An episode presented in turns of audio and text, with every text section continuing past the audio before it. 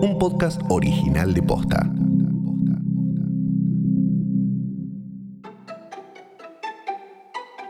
Uno no sabía cómo enseñar en cuarentena, en pandemia. Por lo tanto, los alumnos tampoco sabían cómo era aprender en cuarentena y en pandemia. ¿Tenemos miedo? Sí, por supuesto. Todos los días estamos muy expuestos en condiciones que no son las óptimas una vez por mes te va a tocar un Zoom con ese curso para que le des clases mientras vos estás en el colegio. Entonces, con el grupo que estás teniendo presencial, le dejas una actividad y vos te vas 40 minutos a darle Zoom al otro grupo por si, como excepcionalmente, hay alguna duda. Esto es para que los chicos que las semanas que no van presenciales tengan dos Zoom por semana. O sea, esa semana que están en casa no van a tener todas las materias, pero van a tener dos, re largo, perdón, pero posta que es re complejo.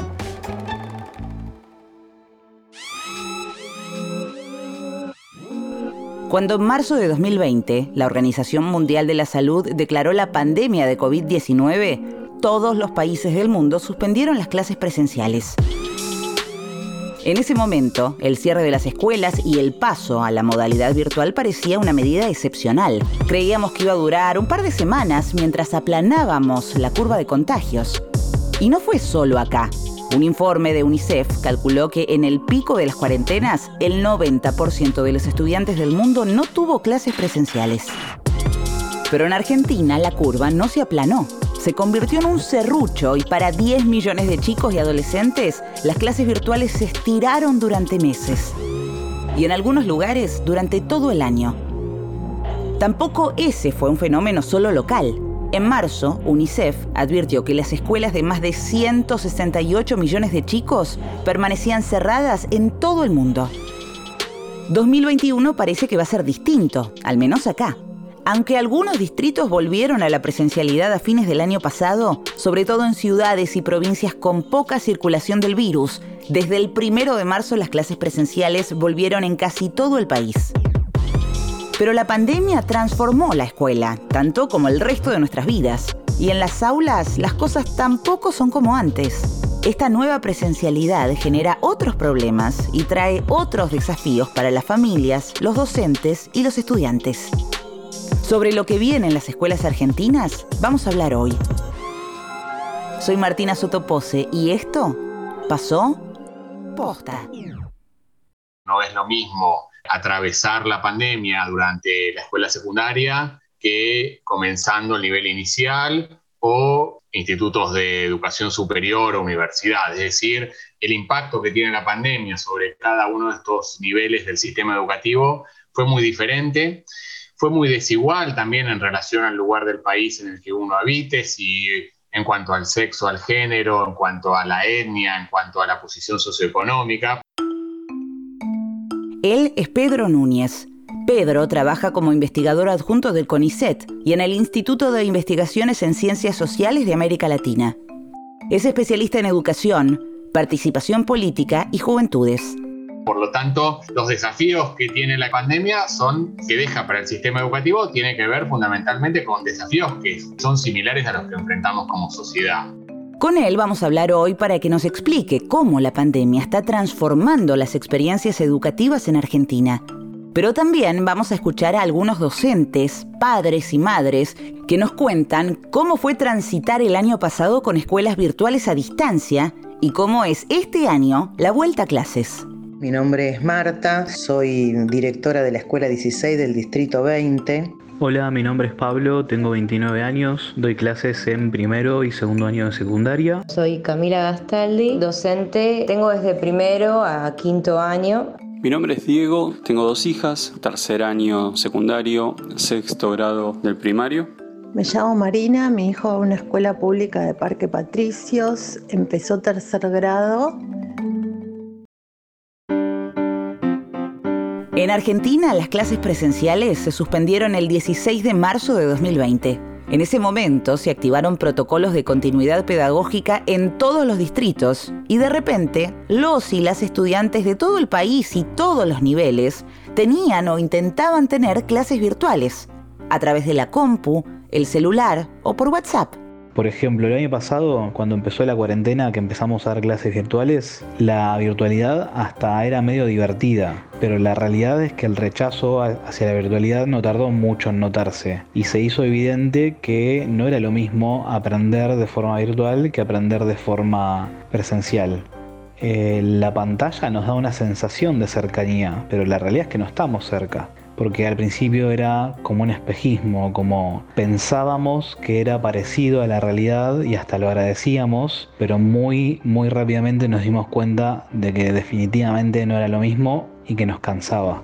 Entiendo todo el esfuerzo de, los maestros, pero también entiendo que quizás no estaban preparados y a veces en las escuelas estatales eh, faltan las herramientas para algunos de los chicos, nunca termina de ser eh, integral, siempre alguno se quedaba fuera, fue difícil y nosotros los padres también nos convertimos un poco en maestros. Todo esto de hacer las tareas con los padres eh, y que no hubiera ningún tipo de marco de, que, rompiera como la continuidad de estar todo el día en casa como hay papá, hacía que fuera toda una especie de chicle muy difícil. Fue muy difícil y se fue deteriorando cada vez más a medida que terminaba el año, al punto que en diciembre creo que todos más o menos decidimos suspender y retomar cuando tuviéramos un poco más de energía porque se le sumaba todo eso el cansancio de un año que nos pasó por encima. Es difícil generalizar acerca de la vuelta a la presencialidad porque cada provincia tomó medidas distintas con criterios diferentes. Córdoba, Entre Ríos y la ciudad y provincia de Buenos Aires, por ejemplo, volvieron con jornadas de cuatro horas. Chaco, Jujuy, Neuquén y Tierra del Fuego sostuvieron la jornada regular de cinco horas. En Santa Cruz solo reabrieron las escuelas rurales. Lo cierto es que por varios factores que vamos a repasar a lo largo de este episodio, Padres, docentes y alumnos esperaban la vuelta a las aulas con ansias.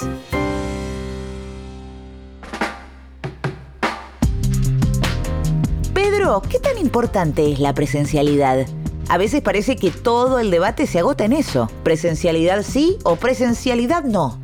La presencialidad educativa no es que sea importante en sí misma por el hecho de estar presente, ¿no? de, tomar lista como, como se hacía eh, en, otra época y se continúa haciendo en, en muchos lugares, sino por lo que acontece, por lo que sucede en la institución educativa. La institución educativa tiene una función específica en, nuestro, en nuestra sociedad que se vincula precisamente con acceder a, esos saberes eh, comunes. Para muchos jóvenes, para muchos niños y niñas, ¿no? adolescentes, la, la, escuela es un lugar de aprendizaje de derechos, es un lugar de respeto, es un lugar de reconocimiento, como no les pasa en otros ámbitos, que puede ser la vida doméstica, que puede ser el espacio público, que puede ser el mercado de trabajo para quienes deban combinar estudios y, trabajo, y por lo tanto es una esfera que es interesante a revalorizar como espacio de, la sociedad. Nos estamos empezando a dar cuenta de todo lo que se habían perdido los chicos el año pasado, porque es medio difícil explicar qué es la escuela, o por lo menos eh, cuando uno no tiene un lenguaje técnico, pero la verdad que las escuelas están en la escuela, eh, porque la escuela es un marco, es como una situación, me parece a mí, de aprendizaje y es una situación social donde un chico está fuera de su casa con gente con la que no tiene confianza. Las clases virtuales introdujeron todo un nuevo vocabulario a nuestras vidas y la nueva presencialidad también. La palabra estrella en el nuevo léxico escolar es burbuja. Una burbuja es un grupo de chicos y chicas que cursan juntos y que en teoría solo deberían vincularse entre ellos dentro y fuera de la escuela. De esta manera, si hay un contagio, es más sencillo controlar un brote. Actualmente las escuelas encontraron la solución en sistemas mixtos, ni 100% presenciales ni 100% virtuales. Y aunque este sistema supone un avance, también presenta sus complicaciones la dinámica educativa hoy tiene una serie de, dificultades y de problemáticas que, enfrentar y que ver cómo, cómo resuelve. La primera es la diferencia que, se profundiza entre gestión privada y gestión pública en el sentido de eh, instituciones de gestión privada garantizando cursada todos los días y muchas eh, escuelas de gestión pública que estatal que eh, cursan una semana presencial y otra semana remota. La segunda cuestión que se desprende de, de la anterior es que efectivamente, a pesar del año 2020, seguimos sin estar muy preparados para actividades remotas que sean interesantes y que de alguna manera suplan aquello que sucede en las escuelas. Todas las investigaciones que se hicieron mostraban, sobre todo en secundaria, que los chicos y chicas querían volver a la escuela, querían la presencialidad, sentían que aprendían menos que eh, eh, de manera remota que en lo presencial. Y por lo tanto hay ahí un tema que quizá me parece que se resolvió relativamente bien en el inicio, decir, bueno, una semana presencial y otra semana remota. La cuestión es que eso no se puede sostener todo el año. Si en paralelo no desarrollamos conectividad, si no desarrollamos plataformas de acceso público, si no garantizamos dispositivos para, todas las, las familias. Y aún con todo eso, la casa es la casa. ¿Y cómo llevan los docentes esta nueva modalidad? Porque es un cambio muy grande con respecto a cómo trabajaban antes de la pandemia. Había mucha incertidumbre con respecto a la vuelta porque la verdad es que no estaba nada preparado. Eh, no sé, lindo volver a recibir cariño y lindo ver que ellos están contentos porque sabiendo que, que la pasaron muy mal eh, el año pasado. Ahora, la contracara de eso es que para poder sostener eso, eh, casi como que estaríamos dando la vida. en mi caso, bueno, nada, como que volvés de dar clases y en tu casa seguís. O sea, por lo de siempre, por lo de corregir láminas y qué sé yo, preparar una actividad para la clase siguiente. Pero aparte porque tenés que entrar al aula virtual, responder preguntas, hacer anuncios, y no terminas más. O sea, no, se termina el trabajo nunca. Todos estábamos esperando la vuelta a, clase. Todos, absolutamente todos. Pero si vos me decís, estaban dadas o están dadas las condiciones, las condiciones son óptimas, y no, la verdad que no es como una sensación medio que no sabes bien si estás de acuerdo o no con volver. Por lo menos a mí me pasa eso. Tenía muchas ganas de volver, pero bueno, si esto es volver, no sé si puedo sostener un año entero así. Hablando con mis colegas me parece que es un poco la sensación en general. Volver a la presencialidad implica una serie de desafíos que van desde para la docencia, cómo vuelve a congeniar quienes tienen hijos o hijas su trabajo en lo presencial y la vida doméstica, pero también el tener que, si das clase en varios lugares, cómo te enfrentas no solamente a, tu grupo eh, dividido en dos burbujas, y entonces tener la burbuja presencial y las actividades que hay que preparar de manera remota, sino también qué plataforma se usa en una institución u otra, cómo es el grupo de la burbuja A y de la burbuja B en una escuela u otra. Y lo que sabemos es que muchos docentes trabajan jornada, una jornada en una institución y por la tarde otra jornada en, en otra institución. Abrir las escuelas implica poner a disposición de la docencia, poner a disposición de los estudiantes, de los alumnos y alumnas, todo un conjunto de recursos que tiene que ver con lo salarial, pero no es el punto indispensable o no es el único punto, sino que refiere a un acompañamiento que tiene que ver con todas estas cuestiones que venía señalando. Primero, un reconocimiento del esfuerzo que hacen los y las docentes, que implica reconocimiento simbólico, que a veces es también importante, no solamente el reconocimiento material, y sobre todo el acompañamiento en recursos, en pensar estrategias.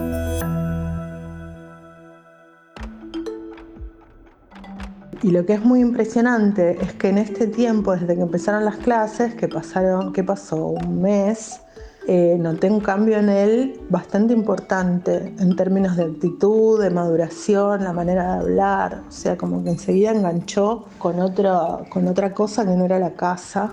Yo sí noto una especie de, de no maduración cada año que pasa los chicos cambian muy rápido y, uno lo siente y el año pasado no, no sucedió en, algunos aspectos. Sí me doy cuenta que sí está contento, que le volvieron a pasar cosas eh, que tienen que ver con, con tener sus compañeros, con conocer a una maestra nueva, con no estar en este mundo hiper reducido de, de mi casa, mi mamá y mi papá, que para mí atenta totalmente contra el crecimiento. No digo que la única manera de crecer sea ir a la escuela, pero sí salir de la casa, definitivamente. Y el año pasado no salieron de la casa. Durante 2020 y en lo que va de 2021, varias organizaciones y organismos nacionales e internacionales estudiaron el impacto de la pandemia en la educación. Algunos informes, por ejemplo, advirtieron que el no poder asistir a la escuela profundizó la desigualdad entre chicos y chicas. Es que en Argentina, menos de la mitad de los hogares tiene acceso a una buena conexión a Internet y en uno de cada dos hogares no hay una computadora disponible para hacer las tareas de la escuela. Es muy difícil medir los efectos de la pandemia mientras la pandemia transcurre. ¿no? Como cualquier proceso social requiere un tiempo, una distancia para poder observar efectivamente cuáles son aquellas marcas más complejas que deja y aquellos efectos que quizás sean más transitorios.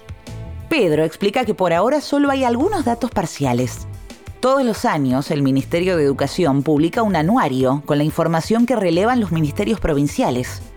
Suelen ser una buena radiografía para saber cómo está funcionando el sistema educativo argentino, pero el de 2020 todavía no está disponible. Posiblemente este año tengamos la referencia de los anuarios estadísticos y haya por lo menos alguna radiografía acerca de cuál es la situación y cuánto efectivamente afectó al menos el primer año de la pandemia, que esperemos que sea el primero de pocos, ¿no? Entonces, a partir de eso tendremos, hasta ahora lo que, lo que tenemos son pequeñas eh, fotografías, ¿no? Sabemos, tenemos estudios de UNICEF, tenemos estudios de equipos de investigación, tenemos estudios de CIPEC, un poco lo que mencionaba antes. El Banco Mundial hizo un cálculo también de cuántos eh, chicos y chicas estaban en riesgo de abandonar definitivamente la escuela. Los datos no son alentadores, pero esos por ahora son fotografías parciales. O para ponerlo en términos cinematográficos, es uno empieza a ver eh, algunas escenas, pero no sabe el final de la película. Para saber el final de la película necesitamos más investigación sobre eso. Entonces, bueno, necesitamos eh, conocer más sobre, sobre el sistema. Insisto, hay buenos estudios, hay buenas estadísticas y eso nos obliga a ser cautos también, no solamente quedarnos con el título más catástrofe, ¿sí?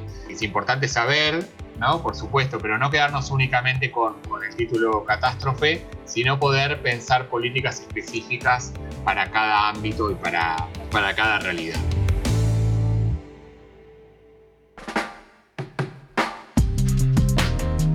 Y justamente para salir de los títulos catastróficos, ¿podemos pensar en algún efecto positivo de la pandemia sobre la escuela? así como la pandemia tiene varias desventajas y, varios problemas, me parece que tuvo sobre el sistema educativo algún impacto que podría ser positivo, que no lo dije antes, en el sentido de replantearse alguna de las dinámicas del sistema. ¿Qué quiero decir con esto? Bueno, nos dimos cuenta que efectivamente los profesores y profesoras de secundaria van de escuela en escuela y que eso hay que resolverlo. Y que por lo tanto hay que tratar de concentrar horas. Algunas jurisdicciones lo hicieron muy bien. Río Negro está llevando adelante una, reforma de, la escuela secundaria muy importante, muy interesante también en cuanto a, a las horas que pasan los chicos y chicas en las escuelas. Bueno, eso también es un impacto que la pandemia nos deja, es decir, ¿Necesitamos que estén tantas horas, jornada completa, o, es, o son mejores los aprendizajes y las dinámicas que se generan con grupos más reducidos y quizás en, en un tiempo más concentrado que lo que estábamos acostumbrados. O se trata solamente de llenar el currículum de cosas que no sabemos efectivamente si sirven o no. Creo que el 2020 también nos dejó un año de enseñanza de la necesidad de construir consensos en las políticas educativas, de, de muchas discusiones y conferencias y charlas y demás cuestiones pero también de la necesidad de no dejarnos llevar por minorías intensas, nada más, sino de la posibilidad de construir alguna suerte de consenso indispensable sobre lo que tiene que pasar con la, la política educativa.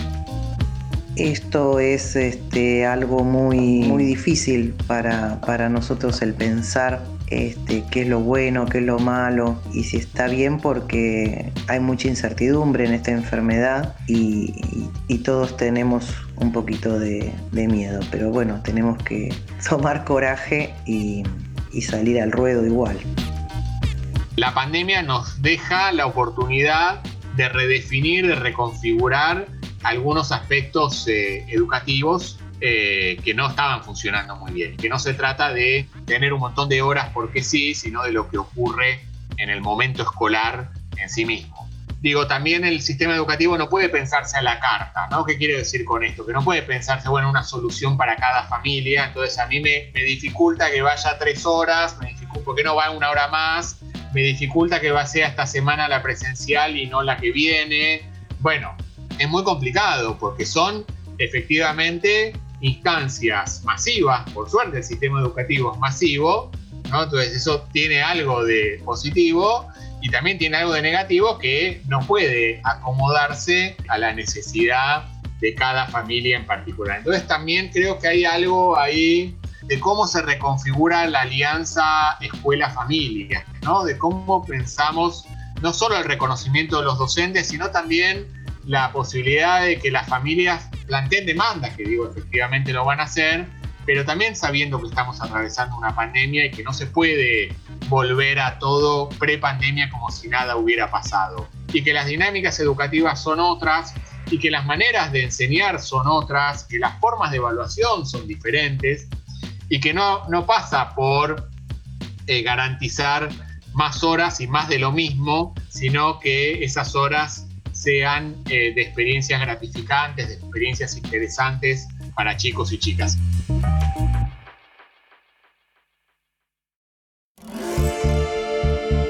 Esto pasó posta es un podcast original de posta. La producción de este episodio estuvo a cargo de Federico Ferreira. El guion es de Emilia Arbeta y en la coordinación de producción estuvo Lucila Lopardo. Nuestro editor es Leo Fernández. En la producción general, Luciano Banchero y Diego del Agostino. Encontrá un nuevo episodio todos los miércoles en Spotify, Apple Podcast, Google Podcast, Deezer y en todas las apps de podcast. Búscanos en Instagram y en Twitter. Somos arroba postafm. Soy Martina Sotopose y esto pasó posta.